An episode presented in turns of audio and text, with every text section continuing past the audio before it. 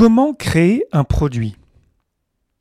Dans cet épisode, on va se rendre compte qu'on génère de la collaboration et de l'alignement en rendant accessible le futur du produit concret. Le podcast Agile, épisode 272. N'hésite pas à t'abonner pour ne pas rater les prochains et à le partager autour de toi. Je t'invite à me partager tes retours sur cet épisode ou sur des épisodes passés directement dans mon serveur Discord. Alors que je préparais euh, cet épisode, je me posais la question quels pourraient être des sujets qu'on connaît déjà toutes et tous, mais qu'on aurait éventuellement un petit peu oubliés Et cette réflexion de me dire, ok, quels sont les outils, quelles sont les pratiques qu'on utilise dans nos équipes agiles, qu'on aurait tendance un petit peu à considérer pour euh, acquis ou acquises, faisant déjà partie des meubles. Quelque chose qu'on utilise au quotidien, mais dont on aurait oublié la puissance finalement intrinsèque. Et c'est pour ça que je te propose une petite série sur le backlog.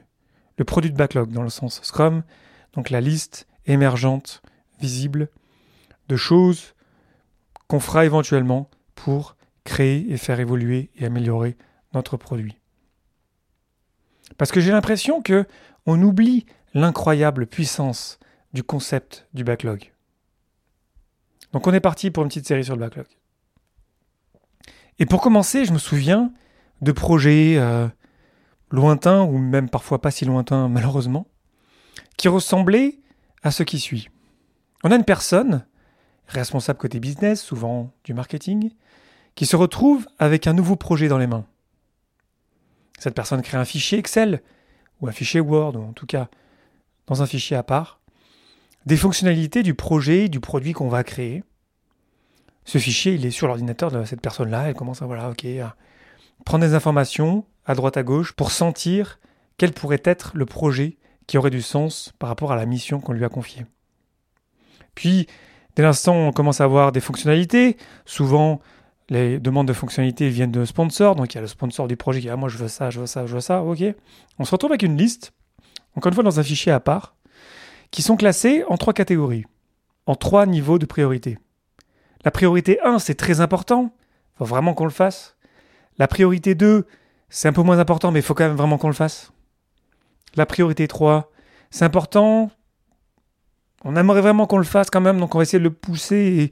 Et, parfois, les éléments de priorité 1 à 2 bougent et de 2 à 3 aussi. On essaie de sentir un petit peu les choses qui sont importantes à mettre dans notre produit pour que notre projet soit une réussite. Ça implique beaucoup d'échanges avec toutes les parties prenantes, le sponsor en premier lieu évidemment, mais ensuite toutes les parties euh, prenantes, donc les, personnes qui ont un intérêt au produit, peut-être des personnes qui représentent ces utilisateurs, peut-être des utilisateurs eux-mêmes d'ailleurs, différents départements dans l'entreprise, plein de personnes qui rajoutent un petit peu euh, leurs éléments et qui essayent d'influencer pour que leur fonctionnalité remonte plus haut dans la liste ou change de catégorie de priorité 3 à 2 et de 2 à 1. Ça implique beaucoup d'entrevues avec ces différentes personnes. Différentes versions du fichier sont créées, parfois elles sont transférées par mail. Il y a plein d'allers-retours. Jusqu'à ce qu'au bout d'un moment, le sponsor dise Ok, bon là, faut qu'on démarre. Donc là, faut qu'on démarre. On était encore, comme tu l'as compris, dans l'avant-projet. Donc il met une date, le sponsor. Et il y a des changements jusqu'à la dernière minute. La personne qui parle le plus fort aura un petit peu plus de chances de voir ses fonctionnalités priorisées, ou la personne la plus connectée ou la plus influente arrivera à caler ses fonctionnalités vers le haut de la pile des fonctionnalités à la dernière minute. Il y aura même des fonctionnalités qui vont apparaître vraiment à la dernière minute. Et on se retrouve avec une liste comme ça, qui paraît euh, super euh, optimisée. Alors on y rajoute des dates, on met ça dans un diagramme de Gantt même. Et on donne le tout au département informatique si on crée une application ou un site web ou en tout cas quoi que ce soit de euh, numérique. Donc il y a un périmètre défini avec des priorités claires. Il y a une date de fin qui est basée sur des estimés parfois qu'on aura peut-être établi avec les personnes qui vont exécuter le projet. C'est un plan parfait. Et on a mis tellement d'efforts pour créer ce plan, pour créer cette liste, ce beau fichier Excel, ce beau fichier Word, que lorsqu'on arrive à ça, on se dit, mais non, il faut vraiment que ça se passe maintenant. On a passé le bébé à l'équipe de développement, au département informatique, et on attend que ça se passe. Et on demande régulièrement, on a des points de rencontre, quand est-ce que ça va être terminé? Et bien sûr, ça ne se passe pas comme prévu. Les exécuteurs du projet ne respectent pas totalement les priorités. Ils s'en inspirent, mais parce qu'il faut techniquement faire certaines choses avant d'autres, ils font la bonne chose d'abord. Les jalons ne sont pas atteints, on a du retard. Chaque partie prenante est tenue au courant l'une après l'autre, et la personne en charge du projet essaie tant bien que mal de faire passer la pilule. C'est très inconfortable évidemment de partager des mauvaises nouvelles d'affilée à la chaîne. Parfois, on dit la vérité, parfois on s'arrange avec la vérité, parfois on cache la vérité. La date de fin du projet glisse petit à petit. À un moment donné, ça escalade et le sponsor vient taper du poing sur la table. Il faut que ça sorte. Et pour que ça sorte plus vite, on rajoute des gens au projet, ce qui fait que la date de fin se décale encore plus loin. Les gens dont la personne en charge du projet se brûle pour le terminer, on applaudit les héros qui le sauvent. Des fonctionnalités qu'on avait négociées pendant des jours, pendant des semaines, avant que le projet ne démarre, sont jugées finalement pas si importantes que ça, et sont enlevées de la liste des priorités. Et un jour ou l'autre, souvent en coupant les coins ronds, le projet est terminé. Au final, l'expérience était mauvaise pour tout le monde, mais en même temps, ça a toujours été comme ça. Alors on commence le prochain projet, résigné sans espoir qu'une quelconque amélioration puisse subvenir. On se lance dans la prochaine marche de la mort avec entrain. Alors bien sûr, tout ça c'est un petit peu une, caricature. Je grossis un peu le trait, tu l'as bien compris. Mais peut-être que tu as remarqué que c'est comme ça dans certains de tes projets, ou en tout cas dans une partie de tes projets. Tout ça, ça fait un festival d'anti-patterns, et l'idée de cet épisode, c'est pas de tous les pointer, c'est de se rendre compte que tout commence par un manque de vision produit partagée. On ne sait pas quelle est la raison d'être de l'organisation qui génère la création de ce projet et du produit qui en résulte. Où sont les clients? Qui sont les clients? Où veut-on placer l'organisation sur le marché Que ce soit d'ailleurs un produit euh, pour l'externe ou pour l'interne dans l'entreprise? Qui sont les utilisateurs? Comment le produit va-t-il servir les objectifs de l'organisation? Quels grands objectifs, je t'avais fait l'épisode 203 sur les Big Rocks, vise-t-on à moyen terme? Sans base stratégique claire, on perdra du temps et de l'argent à créer des produits potentiellement inutiles à notre vision produit et à nos utilisateurs. Et toute cette vision produit qui n'était pas dans ce fichier dont je parlais, ce fichier Excel, tu en as sûrement déjà vu, bah, elle n'était pas là. Elle était sans doute dans une tête quelque part, souvent dans la tête du sponsor d'ailleurs. Mais en vrai, elle était partagée dans plein de têtes. Chacun avait sa propre vision du produit, finalement. Chaque partie prenante avait sa vision, ses besoins, ses fonctionnalités. Les personnes qui exécutent le projet, souvent les développeurs, si on parle d'informatique, aussi avaient leur propre vision. Le chef de projet, le project manager, avait sa propre vision du produit. Et parce qu'on n'avait pas d'endroit commun pour se rassembler et pour partager cette vision du produit, chacun s'est fait sa propre idée finalement du produit. Donc on va arriver à sortir quelque chose. Hein. Les humains vont souffrir beaucoup euh, au fur et à mesure du process. Mais peut-être que si on avait fait les choses autrement, on aurait sorti des choses bien plus tôt, avec bien moins d'efforts, bien moins de gaspillage, et surtout un produit vraiment utile. Et la clé de tout ça, c'est de mettre cette vision quelque part. Et qu'on puisse toutes et tous y accéder en tout temps.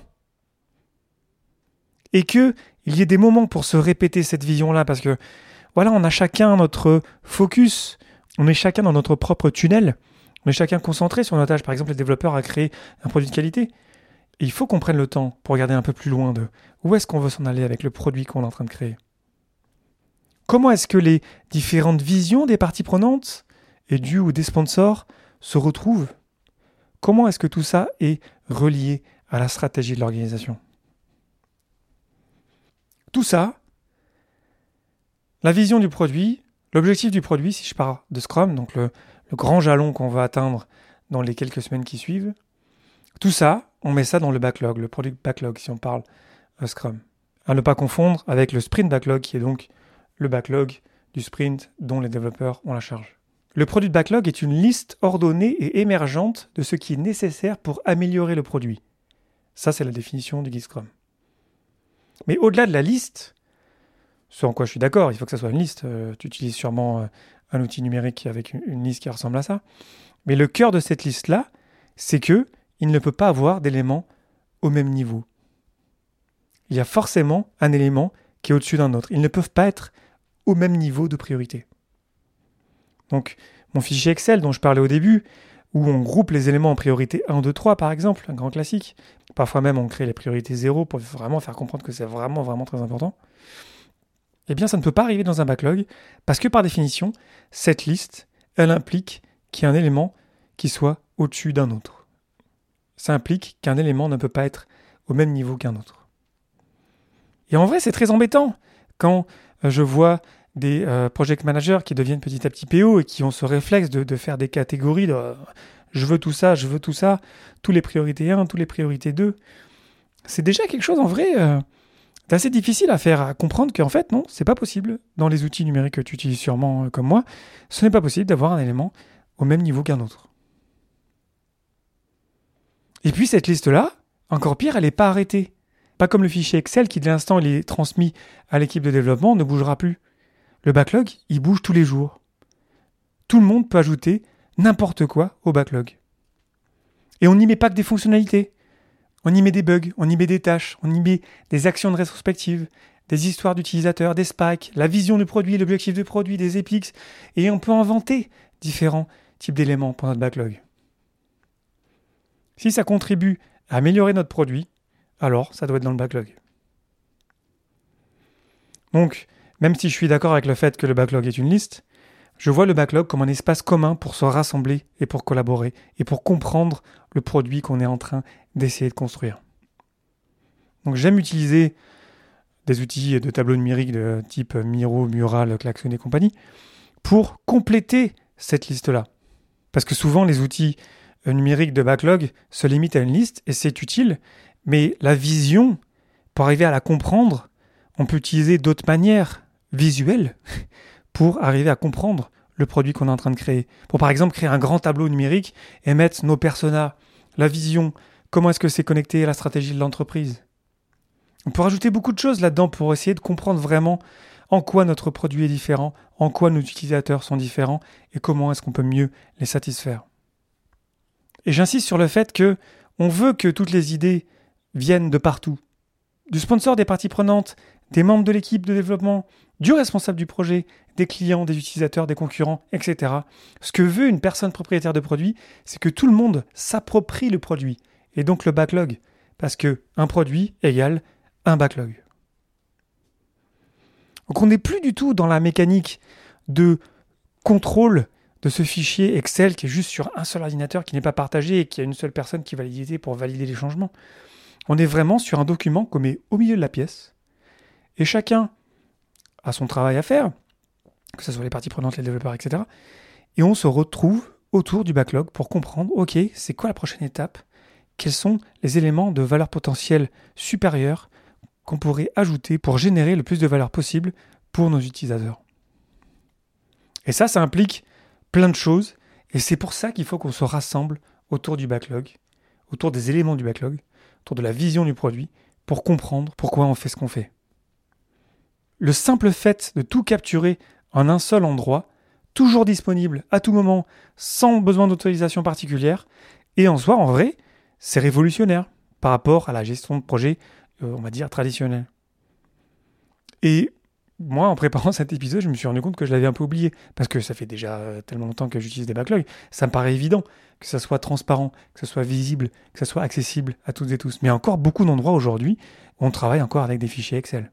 Non pas que j'ai quoi que ce soit contre Excel, hein. c'est juste l'idée d'un fichier, comme tu l'as compris, qui soit finalement euh, la propriété d'une seule personne. Là où c'est marrant, c'est que dans Scrum, on a le propriétaire de produit, mais en soi, il n'est pas propriétaire du backlog. On a juste besoin d'une personne qui est responsable, ultimement, de c'est quoi le produit concret. Et ensuite, il y a un mix décisionnel énorme, en vrai, entre toutes les données qu'il faut prendre en compte pour décider de quelle est la prochaine étape qui a le plus de sens. Et c'est pour ça qu'on a besoin de quelqu'un pour pouvoir décider, parce que sinon, en fait, chacun tirait de ce côté de la pièce, si j'osais continuer la métaphore, chacun tirait de son côté de la couverture, et finalement, l'utilisateur, bah, on l'aurait oublié, et notre produit ne ressemblerait à pas grand-chose. Le produit de backlog, ce n'est pas un outil pour la délégation, pour le balancer à l'équipe de développement dès l'instant où la liste est prête. C'est un outil de compréhension, de collaboration. Donc le backlog n'est pas le nouveau fichier des rookies. Je l'ai vu beaucoup aussi ça. Ok, ben j'ai écrit ça dans le backlog, donc maintenant ça peut pas changer. J'ai vu euh, des nouveaux euh, PO qui, voilà, ils étaient dans leur propre voyage. Hein. Ils avaient beaucoup de choses à apprendre, c'est très bien, ils y allaient. Mais qui ne supportaient pas qu'on touche à leur backlog. Alors que ça devrait être l'inverse. Génial, vas-y, rajoute-moi des trucs dans mon backlog. Je vais le raffiner, je suis responsable en tant que PO. J'ai le pouvoir de enlever les choses que je considère qui ne sont pas utiles. C'est ok, c'est totalement, euh, normal. Mais j'ai besoin de cette écoute-là parce que peut-être que toi, développeur, peut-être que toi, partie prenante, peut-être que toi, utilisateur, peut-être tu as une bonne idée en fait. Peut-être ça pourrait enrichir même la vision produit. Donc cette ouverture-là, pour revenir à une des valeurs de Scrum, c'est clé pour se rendre compte que le même si le produit appartient entre guillemets au propriétaire de produit, en fait, le but finalement du propriétaire de produit, c'est que tout le monde se sente propriétaire du produit concret. C'est que vraiment que qu'on en prenne soin de ce produit qu'on en soit fier, qu'on ne supporte pas de livrer un produit euh, de mauvaise qualité et qui ne sert pas à grand chose. Qu'on puisse avoir la place de pouvoir le dire de mais pourquoi on, pourquoi est-ce qu'on a ça qui va arriver prochainement? Est-ce que ça a vraiment du sens? Que chacune et chacun puisse challenger chacun des éléments dans le backlog pour arriver à prendre les meilleures décisions possibles pendant la planification du sprint. Le backlog est vivant, il est disponible, il est visible, il est tout le temps accessible.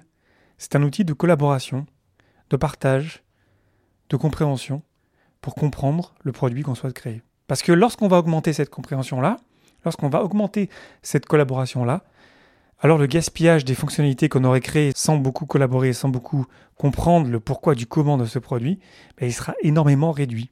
Donc énormément moins de gaspillage, beaucoup plus de valeur potentielle, beaucoup plus de fun en vrai aussi à créer ça tous ensemble, et un produit qui va vraiment rejoindre les objectifs de l'organisation.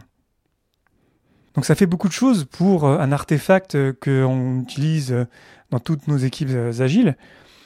Mais c'est extrêmement puissant, c'est incroyablement révolutionnaire en vrai de se dire qu'on arrête avec les fichiers isolés, les fichiers propriétés quelque part, et on met la définition du futur du produit accessible à tout le monde, visible, transparente, et on a des échanges réguliers pour l'enrichir régulièrement.